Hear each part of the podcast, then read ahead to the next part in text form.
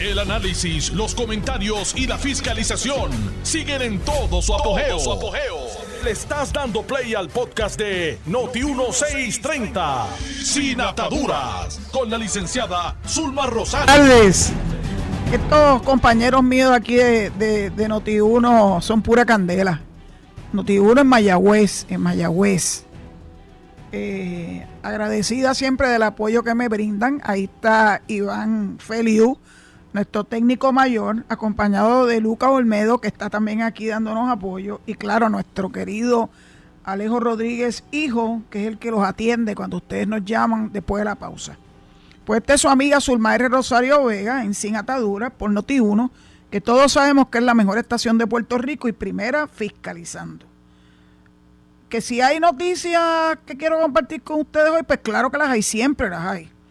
Lo que pasa es que ya yo me cansé de que hablemos de Luma. Todo el mundo habla de Luma y a mí no me da la gana de hablar de Luma. Porque ya es un fait accompli. Fait accompli es una frase en francés que quiere decir es un hecho.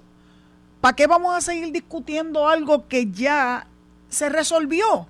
Le guste a quien le guste y le pese a quien le pese. Yo, ustedes saben cuál es mi opinión de Luma.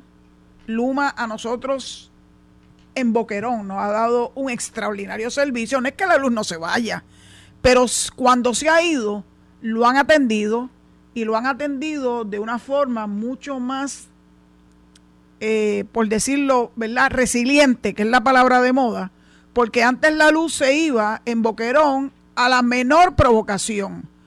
Y siempre nos decía Energía Eléctrica que era un chaval un machete. Pues esos machetes parece que estaban pegados con chicle. O no lo sabían subir correctamente o alguien truqueaba con los machetes. Eso ya no ha vuelto a pasar. Luma respondió cuando Fiona, que ustedes muy bien saben que Fiona entró por Cabo Rojo, eh, anegó una de las subestaciones más importantes que suple a Cabo Rojo y Hormigueros, que es las Acacias. El municipio le dio el apoyo llevando equipo pesado para que los empleados de Luma pudieran entrar a la subestación y atenderla y resolver los asuntos técnicos, ¿verdad?, que ello conllevaba. Así que, ¿cuál es mi opinión de Luma? Que está haciendo su trabajo, que le falta por hacer, claro que le falta por hacer. Tú no, tú no arreglas lo que está destruido por más de cuatro décadas en un año y medio. Eso es imposible. Es interesante porque en días pasados yo vi unas expresiones grabadas de Figueroa Jaramillo donde él reconocía antes de Luma, of course, que el poner a la autoridad en condiciones iba a tomar mucho más de cinco años. Entonces, convenientemente se le olvida. Convenientemente asusa tanto a los empleados que le queda a la UTIEL dentro de energía eléctrica y que me preocupan, me preocupan, ustedes no saben cómo. Primero, pues porque sabemos que las plantas generadoras que están bajo la responsabilidad de energía eléctrica tienen serios problemas, serios problemas. Así que yo le diría a los miembros del UTIEL que se enfoquen en trabajar los problemas serios que tienen las plantas generadoras en Puerto Rico, en el caso nuestro, Costa Sur, que está ahí en Guayanilla, eh, sin duda alguna, eh, yo diría que eso debiera ser lo que atendiera eh, los amigos de, Figueroa Jaramillo y Lutiel. Bueno, by the way, Figueroa Jaramillo aparentemente dio un pase de batón y la persona que lo está sustituyendo, porque ahí no hay elecciones ni nada, eso es adeo limpio, bien democrático es uno, es uno que trabaja en Costa Sur. Costa Sur. Costa Sur en Guayanilla. Ustedes saben que todas las plantas importantes de Puerto Rico, generadoras, están todas en el área, eh, distinto al área norte, al otro lado del área norte. Y que tienen que esos cables pasar por las montañas, por, por la cordillera central. Eh, hay que montarse en helicóptero para poderlos evaluar eh, no es fácil.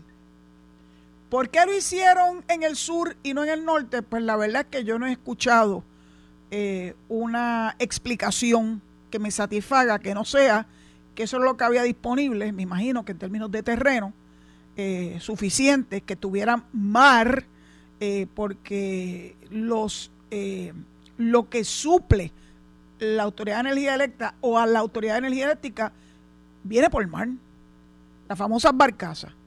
Yo ya escuché a Carmen hablar del bunker C y que respiramos lo que emite el bunker C, que es lo que quema la Autoridad de Energía Eléctrica para sus generatrices, y lo, la, imagen que utilizó fue la de un catalítico. Eso que está de moda que se lo roben. By the way, particularmente leí ese, ese artículo sobre los catalíticos en el periódico de ayer y parece que hay una particular preferencia por una marca de vehículo. Anyhow,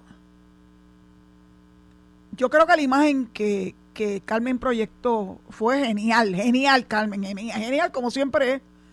Eh, y es triste que por un lado se nos estén haciendo exigencias, no de ahora, de hace años, para que se elabore un plan ejecutable, para que podamos paliar eh, este, las condiciones ambientales que sufrimos en Puerto Rico, que la secretaria de Recursos Naturales, Anaís Rodríguez, que me alegro mucho que la hayan eh, confirmado, porque ha demostrado en poco tiempo hacer lo que muchos antes que ellas no hicieron. Se ha fajado. Y ya ella sometió, lo que pidió fue una extensión de término para que entrar en vigor hasta junio o diciembre del año 2023. O sea, un año a partir de ahora. Y a juzgar por lo que ha sido su ejecutoria, yo creo que la secretaria eh, ha demostrado, ¿verdad? Que es una persona que manda y va.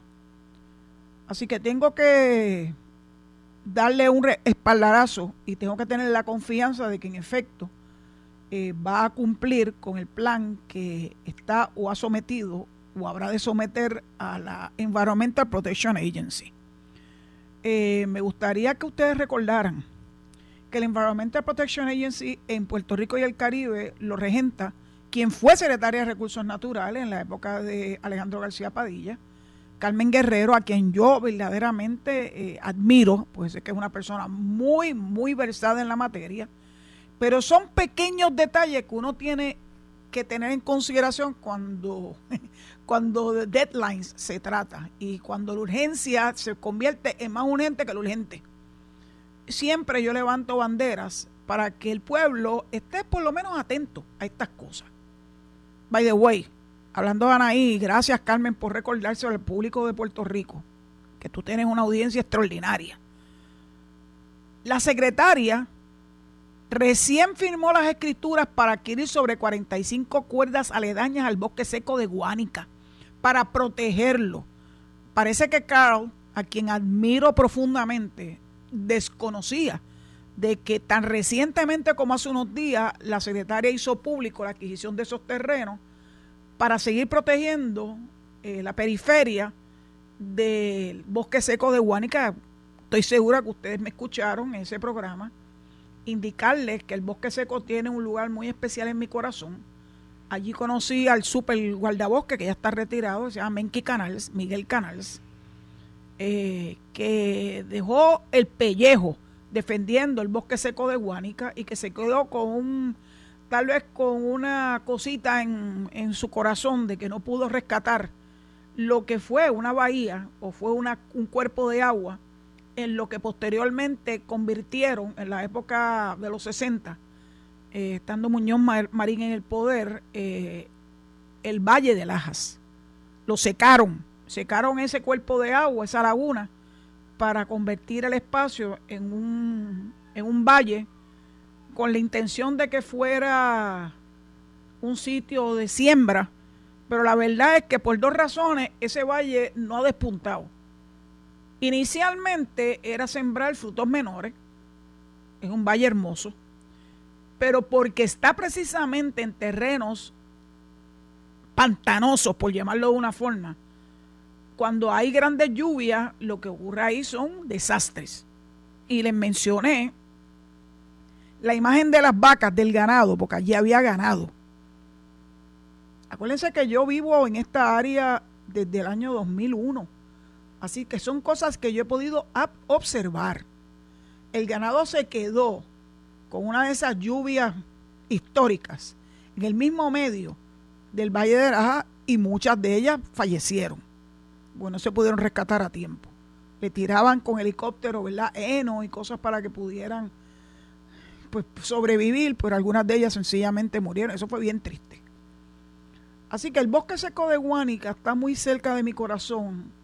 Yo sé que Menki se quedó con las ganas, pero eso no quiere decir que en un futuro tal vez esta secretaria, que tiene a su cargo el manejo de ese bosque, logre, junto con, ¿verdad? con los especialistas en la materia, recuperar, si no todo, parte de lo que era esa laguna, ese cuerpo de agua que pertenece al bosque seco de Guánica. Sí, parece como que un, un, contrasentido, un bosque seco tú no lo visualizas con agua, pero el bosque seco de Guánica tiene a su alrededor la bahía de Guánica, un cuerpo de agua, de hecho por ahí fue que llegó Nelson Miles con el ejército de los Estados Unidos en el 1898 y ustedes saben que yo advienen conocimiento de todos estos pequeños detalles y de lo que era el cuerpo, el Civilian Conservation Corps, que fueron los que crearon los, los eh, ellos le llaman trillos, eh, los pasos para la gente poder caminar por el bosque seco en su origen, eh, en, un, en un proyecto del presidente Franklin Roosevelt, ejecutado en Puerto Rico por Rexford Tocqueville. Y ese Civilian Conservation Corps, como le dije, no solamente eran los que hacían el trabajo duro de abrir los caminos en el bosque, sino que también se les permitía y se les requería más bien que se quedaran internos para poderlos educar en diferentes materias eh, vocacionales. Así que fue un programa hermoso eh, que hizo mucho por Puerto Rico y lamentablemente no muchas personas tienen conocimiento del mismo. Así que Carmen, el bosque seco lo tengo muy pegado a mi corazón. Eh, es espectacular. Caminar por el mismo, pues hay que llevar mucha agua porque verdaderamente eh, las condiciones son bastante inhóspitas, pero el mejor momento para caminar por el bosque seco es en esta época, en mi época favorita, que es la época del invierno, entre comillas, de Puerto Rico, donde las temperaturas empiezan a bajar, incluso para esta área sur-suroeste y que hace menos oneroso el poder uno desplazarse por, por el bosque seco de Guánica y disfrutar las bellezas que el mismo alberga. Así que sí, qué bueno que la secretaria adquirió esa escuela de terreno para seguirlo protegiendo, eh, de que no hayan desarrollo, eh, incontrolados este, en su alrededor. Yo recuerdo cuando hubo un gran, un gran dilema, porque algo que está bien aledaño y posiblemente pertenezca ¿verdad? A, lo que es el bosque seco de Guánica, fue el área de Punta Ballena. Punta Ballena en Guánica, un sitio hermoso. Yo lo caminé con el fideicomiso de conservación. Eh, en un momento dado lo quiso, lo quiso adquirir un, una cadena que entonces se llamaba Club Med para establecer un hotel en esa área y, levantó muchísimo revuelo porque Club Med en la época en que ¿verdad? esto ocurrió, estoy hablando de la década de los 80, eh, se dedicaba a tener hoteles de lujo eh, para clientes que les gustaba el nudismo. Así que encontraron un especial eh, espacio en Punta Ballena, en Guánica, este, para poder desarrollar ese tipo de actividad, lamentablemente para ellos y agraciadamente para nosotros, no lo pudieron llevar a cabo. El fideicomiso creo que es en parte dueño ahora de esa área. Así que sea el Departamento de Recursos Naturales o sea el Fideicomiso de Conservación, hoy se le conoce como para la naturaleza, están haciendo un trabajo extraordinario para proteger ¿verdad? nuestras áreas que tienen un valor ecológico extraordinario. Así que, pues, a Mr. Soderbergh, eh, para que esa preocupación que tiene de un desarrollo desmedido en la periferia del bosque seco se pudiese llevar a cabo sin cortapisa, bueno, pues lo importante es que Recursos Naturales a través de la licenciada Anaí Rodríguez está muy atenta a, ese supuesto desarrollo, eh, que no tenemos constancia de que en efecto esté en, ¿verdad? esté pendiente de que, que eso ocurra. Como les dije que yo no iba a hablar de Luma, no voy a hablar de Luma. quiero hablarle de algo bien chévere que está ocurriendo y que Puerto Rico debiera eh, conocer. Se está haciendo una inversión de 13 millones de fondos federales, sí dije federales, este, en los aeropuertos de Vieques y Culebra. Eh, yo he viajado al aeropuerto de Vieques y la verdad es que me da un poquito de temor eh, porque es un aeropuerto bastante pequeño y el final de la pista es una, una montaña pequeña, pero uno pues le ruega a papá Dios que esos pilotos tengan esas destrezas brutales para que uno no sufra ningún tipo de accidente. Bueno, pues el director de la autoridad de los puertos, Joel Pizá, eh, nos indicó que los dos aeropuertos de las islas municipios de Vieques y Culebra tienen más de 20 años de construido y que ahora están en un proceso de reconstrucción, como les dije, con la friolera de 13 millones de dólares para ambas islas. Eh, Culebra va a recibir 7.2 millones y el resto va a ser Vieques. Y lo, importante es que esa reconstrucción es subvencionada 100% con fondos federales. El aeropuerto de, de Vieques tiene el nombre de alguien que yo conocí y admiré, Antonio Rivera Rodríguez el reverendo trabajaba en Fortaleza cuando yo trabajaba en el Palacio de Santa Catalina en la época de Carlos Romero Barceló. El reverendo Antonio Rivera Rodríguez, eh, hijo de Vieques, y que le dio eh, la autoridad de puertos en su momento el nombre de él, para, designó con el nombre del aeropuerto de Vieques. Se sentiría muy honrado y muy contento de que el aeropuerto querido de su pueblo esté siendo atendido como los viequenses se merecen. Así que yo pienso que eso es una gran noticia eh, y como los demás quieren hablar de otras cosas, yo quiero hablar de buenas noticias.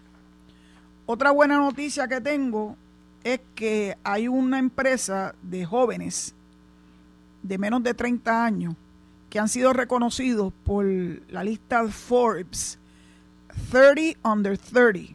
Y estos son Emanuel Oquendo, y, a Israel Figueroa, que fundaron Brain High en el 2017 mientras eran estudiantes del Colegio de Mayagüez. El Colegio de Mayagüez produce eh, una cantidad enorme de profesionales que no solamente se van a la NASA, sino que también algunos de ellos prefieren apostar a Puerto Rico, se quedan acá.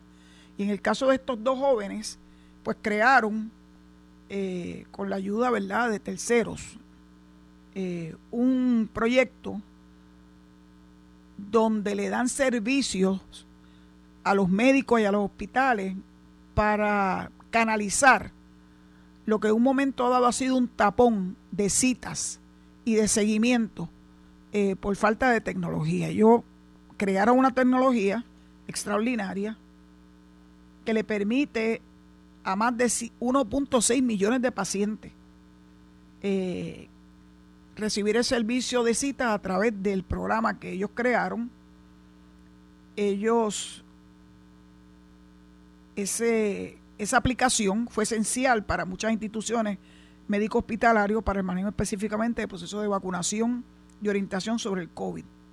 Desarrollaron una solución completa para que mediante mensajes de texto automatizados los hospitales manejaran el enorme desafío de contestar preguntas comunes sobre la vacunación contra el COVID y calendarizaban el cuidado de cada paciente para que recibieran sus dosis y para que sus citas fueran confirmadas.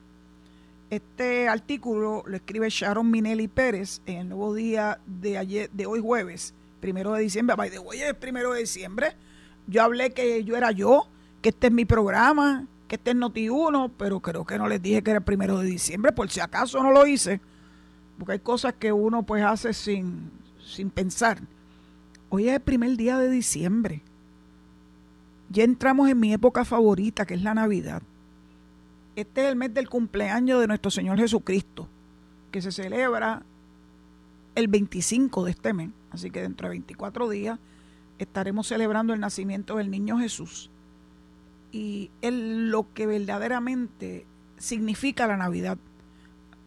Yo no, no tengo problemas con los holgorios Ustedes saben que a mí me gusta el chinchorreo, particularmente el chinchorreo de comer, no de beber. Este, así que es una época donde pues aprovechamos para reunirnos la familia y las amistades. De hecho, este domingo llega alguien que hace muchos años que no veo porque estuvo viviendo en California y actualmente vive en Irlanda. Una compañera de clase desde kindergarten. Eh, esta clase del 72 es una clase muy especial. Se suponía que el, el cincuentenario lo hubiésemos celebrado este, este año, no se pudo por lo del COVID, pero ya próximamente vamos a empezar, y de hecho ya está establecida la fecha, para abril del año 2023 celebrar el 50 más 1, que para mí es 51 y que es un, es un número que tiene un gran, una gran importancia para mí.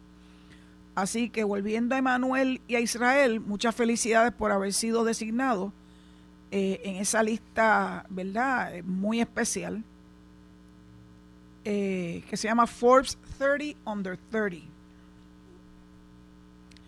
Y antes que entregue el micrófono, debo recordarle que hoy se reciben llamadas, Dios mediante, a través del 787-8320760, 8320760. Eh, y eso es tan pronto culminemos la pausa. Siempre hay alguna nota discordante. Si ustedes nunca han estado en Jayuya, yo se los recomiendo a ojos cerrados. Jayuya es uno de mis pueblos favoritos. Eh, voy con alguna frecuencia paro siempre a tomar mi cafeíto en café nativo de mi amigo eh, Giuliani. Luego entro al pueblo eh, y termino en la hacienda San Pedro otra vez a degustar su café y comprar café en grano. A mí me gusta moler el café todos los días. Y entonces en Jayuya eh, se estableció algo precioso. Yo fui, lo vi, vi su mecánica del aerostato, el globo aerostático, precioso, eh, lamentablemente sufrió daño con una de esas tormentas que nos atacan con la frecuencia increíble, porque estamos en, ¿verdad? En, en el curso de las tormentas y los huracanes y los malos, los malos tiempos. Pero lo peor es que mientras el municipio ha estado haciendo un esfuerzo por reabrir el globo, algún imbécil o imbéciles le robaron eh, piezas importantes del mismo ¿Ustedes pueden creer esto? Que a esta altura la gente se interesa en robar piezas de un globo aerostático. Bueno, pues yo espero que la puedan recobrar y que próximamente puedan, porque habían hecho un, un zipline también allá arriba. El globo no se suelta, el globo siempre está sujeto por unos, unos anclajes brutales, eh, eh, increíbles, y subían y bajaban y se veían vistas espectaculares. Yo no me monté en globos, de hecho no lo hice cuando estuve en Turquía, en Capadocia, pero los admiro desde lejos. Así que dicho eso, pues bueno, pues llegó el momento en que tengo que entregarle el micrófono a mi amigo Alejo Rodríguez Jr. Eh, y esperar que una vez culmine la pausa, eh, sus llamadas empiecen a fluir a través del 832-0760. Hasta ahorita. Estás escuchando el podcast de Sin Atadura. Sin Atadura. Con la licenciada Zulma Rosario. Por Noti1630. Noti1. Nicole, saludo. Te había echado de menos. Yo decía, diantre, ¿dónde está la Nicole, mi amiguita? Pues me da mucha alegría escucharte nuevamente. Eh, me dio terror escuchar esa noticia última que diste de la persona que se llevó en volanda a un ciclista y se lo, se lo llevó hasta su casa, este, en el bonete de su carro. Eh, son cosas que uno no puede ni imaginarse, pero está ocurriendo. Están ocurriendo demasiados accidentes con los ciclistas en Puerto Rico. Yo no corro bicicleta, intento, eh, pero conozco a muchísima gente que sí lo hacen, especialmente hay un grupo enorme en La Parguera que se llama La Hacienda de la Palguera, que es una actividad preciosa, preciosa y conducen 100 kilómetros, pero por caminos, ¿verdad? Este, internos, eh, no por carreteras principales. Así que esa fue una noticia verdaderamente que llora ante los ojos de Dios. ¿Qué es lo que le pasa a la gente? Eh, que se siguen llevando en volanda peatones, ciclistas, motociclistas. Eh, no sé, no sé. Hay, hay una situación muy terrible ocurriendo con los conductores en Puerto Rico. Y precisamente hablando de conductores, eh, he estado siguiéndole el tracto, ¿verdad? Ese caso del hermano de Arcángel, que fue, fue impactado de una forma brutal por una conductora que venía conduciendo en, en contra del tránsito. Y se alega que venía eh, con mucho más de el verdad el límite permitido para ingerir el alcohol. Ahora te están poniendo con cosas muy técnicas pues quiero decirle mi querido público que los abogados con tal de defender a nuestros clientes nos ponemos técnicos eso es así y pero lo que me llamó la atención fue lo que se dice que dijo la juez en el estrado y que ha sido objeto de una moción de parte de los fiscales pidiendo que ella se inhiba eh, de continuar presidiendo ese caso. Si es cierto lo que ella dijo, eh, de que lo que ocurría con una pieza de evidencia era una chapucería, este, verdaderamente es algo que se debe, se debe estudiar a fondo, porque los jueces se supone que sean tumbas que tengan poker face. De hecho, muchas veces me preguntaron que por qué yo no había sido juez. Mire, yo no, yo no soy ni una tumba y difícilmente puedo hacer un poker face porque yo, para bien o para mal, hago mucha mueca eh, que está íntimamente relacionada con, con, lo que yo pienso o lo que, con lo que yo digo. Así que para juez no servía. Bueno, pues vamos entonces a la primera llamada. Vamos a ver si hay alguien en línea porque veo a Iván Feliu en el mismo medio de donde mi amigo Alejo Rodríguez maneja las llamadas de ustedes. Así que adelante, adelante. Buenas tardes, licenciada. Buenas tardes, Alberto. ¿Cómo estamos? Estoy muy bien. Qué bueno. Gracias. ¿Qué quieres compartir con nosotros? Licenciada, voy a hacer primero una pregunta. A ver, ¿qué tiene en común Luis Raúl Torres y el representante de la en la Junta de Gobierno de la Autoridad de Energía Eléctrica, eh, Tomás Torres Placa? Pues la verdad es que yo no sé si Tomás Torres Placa pone, se pone una gorrita o un o algún tipo de sombrero en la cabeza, que es lo que distingue a Luis Raúl. Así que no sé, no sé. Luis Raúl Torres eh, no se quita la gorra ni para bañarse y, y Torres Placa no se no suelta la computadora esa para la pequeña que tiene él para ni para dormir se la lleva para todos los programas que lo invitan. bueno, pero es que ahí él, si ahí él tiene toda la información que él va a compartir con el público, pues mm, pues no me extraña que ande con esa computadora. usted leyó la columna hoy de, de Carlos Díaz Olivo en el Nuevo Día. Sí, señor, pero como me prometí que no iba a hablar de Luma hoy, ah. Pues por eso es que no hice alusión a la misma, aunque reconozco que es una columna extraordinaria, la tengo aquí, frente a mí lo que pasa es que no quiero hablar de Luma hoy, de verdad. Ya, dejen ese chaval chavienda de Luma. Licenciada, yo digo eso sobre, yo dije eso sobre Torres Placa porque Ramón, eh, Rosario lo habló sobre eso también en, su programa ah, hace dos o tres días. Pues yo me alegro, me alegro que mi, que mi amigo querido que me llama que yo soy tu tití, eh, Ramón Rosario, pues, pues haya, ¿verdad?, hablado de ese tema. Yo no quiero hablar de ese tema. Así que vamos a la próxima llamada. Adelante. Who's there? Who's there? Hola. In English or Spanish? Hello. Oh, I'm fine. Who is this? This is Manny Gutierrez from la capital del Caribe, San Juan, Puerto Rico. Oh, Mr. Gutierrez. Go ahead. Yeah.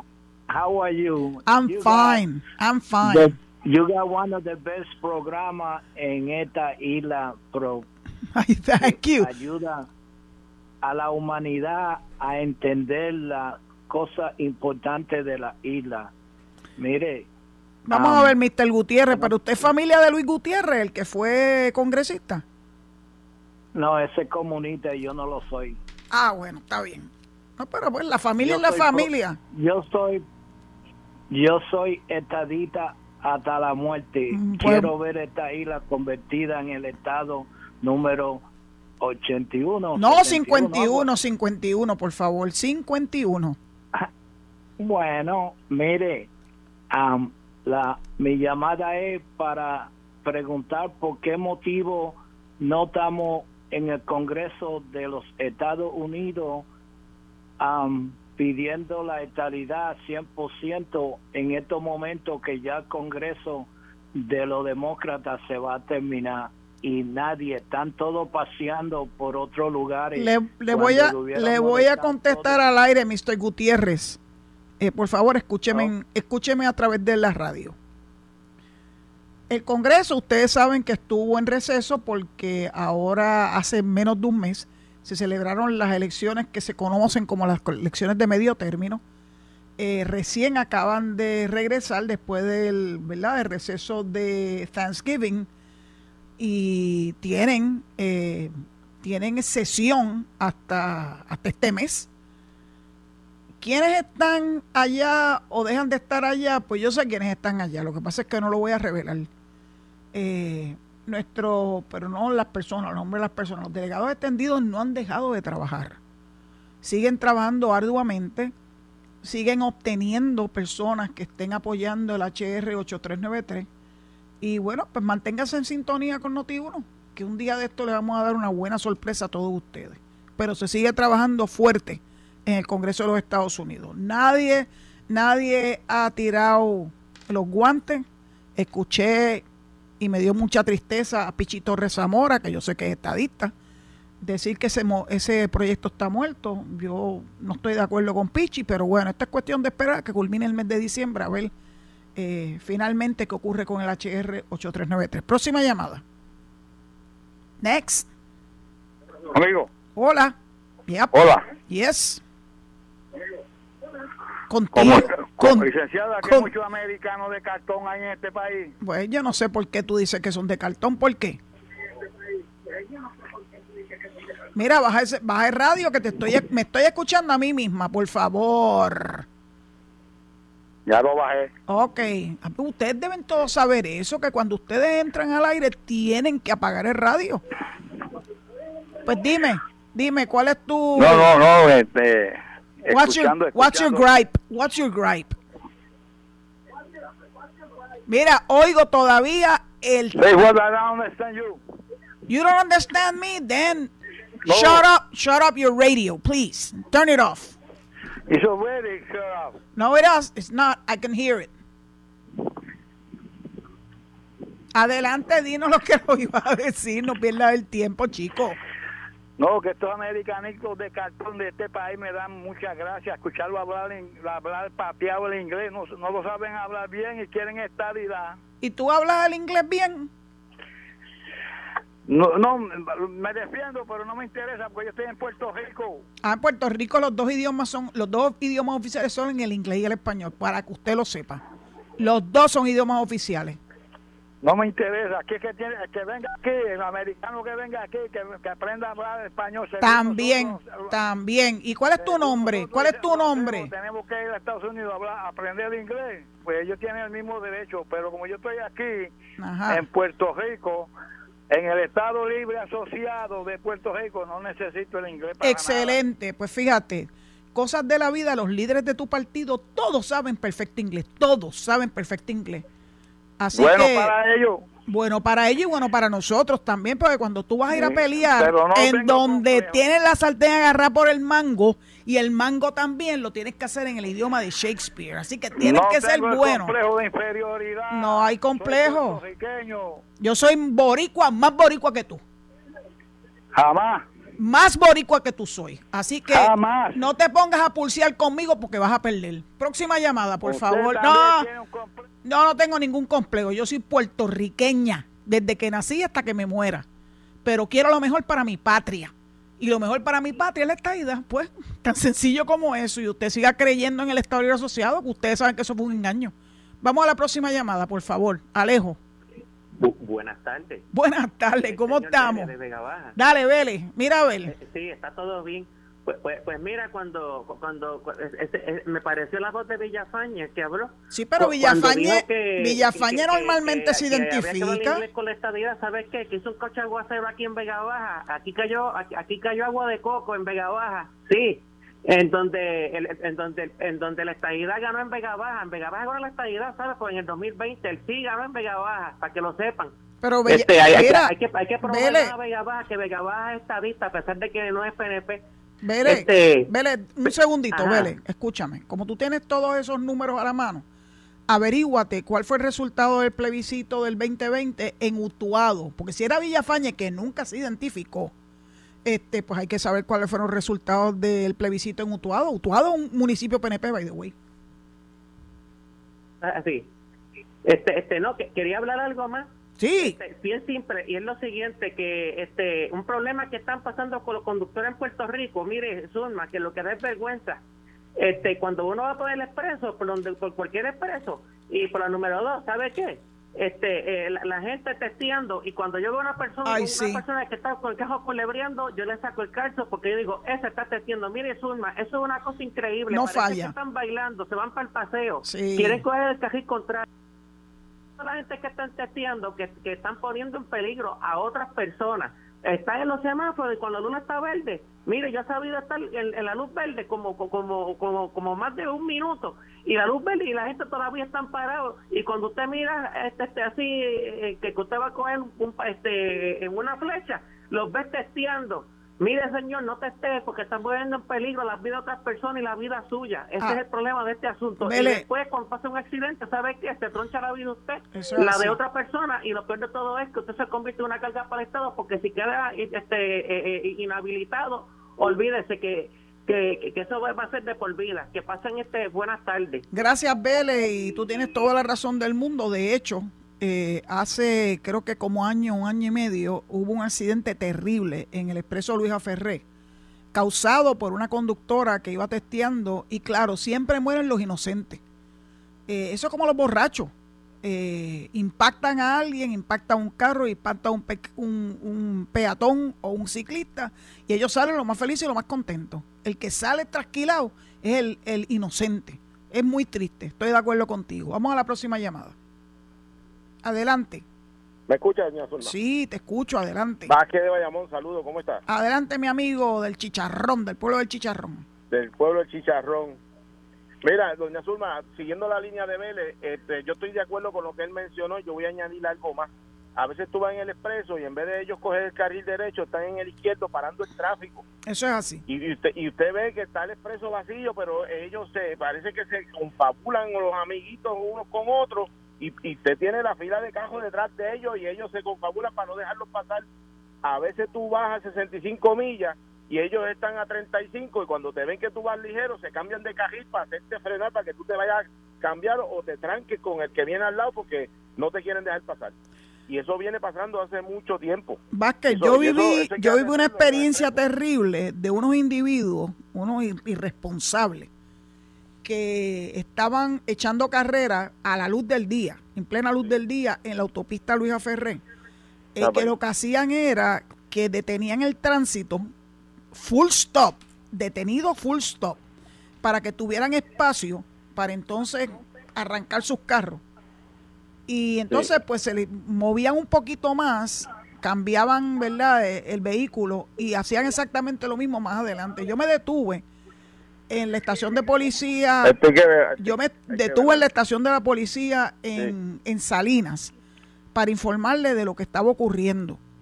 Eh, porque la verdad era que era una cosa, aparte de que nos mantuvo este, en vilo a un número impresionante de, ¿verdad? De, de, automóviles y, sus conductores, era una poca vergüenza, además de que obviamente muy, algo más.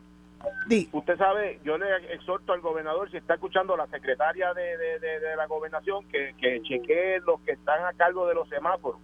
Eh, eh, yo he visto, estoy sintiendo eh, semáforos que están mucho tiempo en rojo cuando los carriles en verde están vacíos y eso crea crea molestia por las mañanas Mire, nosotros desde Bayamón a la salida de Caparra para coger el expreso, yo estuve 45 minutos en ese tráfico.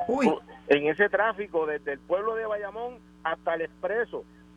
Entonces, yo me pregunto si es que está alguien eh, eh, tratando de, de, pues, de, que la gente se, se, moleste, eh, mantener una población molesta cuando va a trabajar en los, en los tráficos, porque he visto mucho en muchos sitios que está sucediendo eso y he, notado también que hasta los analistas políticos les da trabajo llegar a, las emisoras y han, estado llegando tarde. Y yo me y yo pues, pues, pues, me confirma lo que yo estoy presintiendo de que alguien se está prestando para cambiar los semáforos para crear esa esa esa esa molestia en la población con el gobierno mira para allá yo estoy llegando tarde a los sitios este tráfico esto y, usted me entiende yo no descarto nada. lo que los, que los semáforos que yo no descarto nada absolutamente nada. yo, tampoco eso es un problema serio de sincronización. Eso es una directoría eh, que está bajo el Departamento de Transportación y Obras Públicas. Recuerdo físicamente, eh, las oficinas de esa gente está frente, eh, allá en Cupey, cerquita de donde yo vivía y donde está la oficina. Yo los veía entrar y salir de esa oficina. Ellos tienen que moverse a toda la isla y poner en sincronización los semáforos para que el tráfico fluya. de los dos partidos trabajando y que no se esté prestando a alguien a crear daño y molestia para que para, derrocar un gobierno porque yo no descarto nada en el 2022 nada nada me extraña nada. me extraña. Pues gracias por tu participación Vázquez. igual. Próxima llamada Alejo. Vamos a ver quién anda por ahí Hola. Buenas tardes, licenciada. Hola, buenas tardes. Hello. Sí, te oigo. Licenciada, le habla el señor, el señor Quiñones desde Lajas. Eh, eh imagínate, vecino. Vamos a ver, Quiñones. eso, es correcto. Yo sé que usted no quiere hablar más de Luma. Ay eh, Dios, de verdad, de verdad, de verdad. ¿Tú quieres hablar de Luma? Tantas cosas, No, solamente un, un comentario muy corto. Yo no sé qué es lo que la gente no acaba de entender, los programas de análisis, como los, los que dan por las noches, los, los, los programas de radio, los periodistas los noticieros de televisión y de radio. ¿Qué es lo que no entienden? Luma es una imposición del Congreso y la Junta de, Control Fiscal. Sí, pero ellos quieren seguir hablando de eso porque le siguen sacando millaje político. Esa es la razón. La única razón es que le siguen sacando un millaje político. Si no es Luma, va a ser otra compañía privada, pero no vamos a volver a lo mismo que había antes. ¿Qué es lo que no entienden? Porque ellos siguen con el tema. Lo entienden, lo entienden, Quiñones, lo entienden, pero quieren estirar el chicle quieren estirarlo, por eso es que yo no hablo de Luma. Porque hablar de Luma es ayudarlos a ellos a estirar el chicle. Es increíble, increíble, increíble. Eh, con relación a las carreteras, usted mencionó en, uno de los programas de esta semana, no sé si fue ayer, creo que fue ayer, que estaban en muy malas condiciones por las lluvias de, ¿verdad? que trajo el huracán. Sí. Y el, y el continuo transitar de tanto vehículo pesado y tanto vehículo en Puerto Rico, la densidad de vehículos aquí es muy grande. Eh, yo espero que eso sea algo que mejore, ¿verdad? Porque recuerdo que la carretera 101, donde usted tuvo su, su negocio, eso es una carretera que se, que se pavimentó hace muy poco, creo que en el 2020, con el programa aquel del gobierno anterior de Ricardo Rosselló de, Abriendo Caminos, creo que se llamaba la iniciativa. Y que, y que siguió la gobernadora que lo sustituyó. Y recuerdo al secretario Contreras, en aquel momento, el, ese era el señor ingeniero que era no vidente, o que es no vidente, sí que él decía que esas carreteras se estaban haciendo con materiales de calidad y que eso no se iba a dañar y, de verdad que esa carretera ya está está hecha leña está perdida. Yo la gente me critica porque yo yo transcurro por todas esas carreteras por el carril del medio que no existe porque es una carretera de dos carriles eh, eh, evadiendo evadiendo los hoyos que se forman en el costado derecho derecho verdad de, desde la perspectiva del conductor y pues para poder proteger un poco mi carro, pues trato, claro, si viene un carro de frente me muevo. Sí, claro, sí, pero precaución, claro, claro. Está en pésimas condiciones, lo admito. así como esa, muchas otras carreteras, lamentablemente. Eso es así. Pues yo espero que el programa, bajo el liderazgo de la Secretaría de Transportación y Obras Públicas, eh, tenga éxito. Eh, yo sé que están haciendo un empeño, pero ese empeño lo tenemos que ver reflejado en carreteras que verdaderamente estén bien pavimentadas. Yo hablé de lo de las carreteras porque el gobernador eh, firmó un proyecto de ley para que se agregue gomas trituradas a la mezcla de asfalto. Así que yo espero que esa, ese proyecto también se pueda ejecutar próximamente. las, haga, más duraderas y resistentes. Se supone que sí, hubo un proyecto piloto en la carretera número 10 que alegadamente reflejó que sí que son más duraderas tus perros están envenenados, así que atiende los que tienen hambre. No, son, de, unos, de unos vecinos, de unos vecinos. Ah, pues tira, tírale con algo, por favor, que necesitan, están, están esmayados. Un placer escucharte, eh, Quiñones. Vamos a la próxima llamada.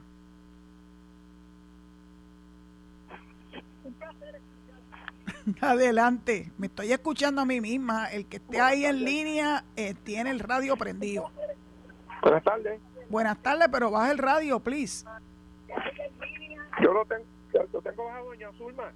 Bueno, yo me estoy escuchando a mí misma. Ese es el famoso, ¿verdad? Retroalimentación. Adelante. ¿Me escucha, Doña Zulma? Ahora te escucho, sí, porque bajaste de radio. Ok. Buenas tardes, doña Zulma. Le, habla el señor Daniel Capestani de Ponce, que la llama usted cada seis meses. Anda, tú estás bien. De Boquerón. Sí, tú estás bien, Capestani. Eh, yo la, digo, la escucho todos los días. Gracias, gracias mil. Las personas que quieren, quieren seguir viviendo en la colonia, no le haga caso de él, que, que, que sigan en esa. Eh, eh, están como el, nene que tiene sueño. Están en negación, en negación. me gustaría que usted puede entrevistar a, la, a la, la, dama que está ahora en recursos naturales, que es muy eficiente para ver qué le puede hablar sobre el balneario Boquerón. Sé que, sé que van a empezar a arreglarlo, pero me gustaría saber más sobre información. Si usted es tan amable y puede conseguir una entrevista. Bueno, voy a intentarlo. Es una de las personas más este, buscadas por, por la prensa, porque tiene muchos asuntos ante su consideración, pero lo bueno es he visto una persona muy dinámica, eh, con ganas de demostrar que tiene lo que se necesita para ejecutar sus planes. Así que si tengo la oportunidad, con mucho gusto. Si no, pues yo indagaré eh, en qué estatus está el balneario de Boquerón, porque la playa sigue siendo hermosa, pero las cabañas están en mal estado. Bueno, dicho eso, me tengo que ir.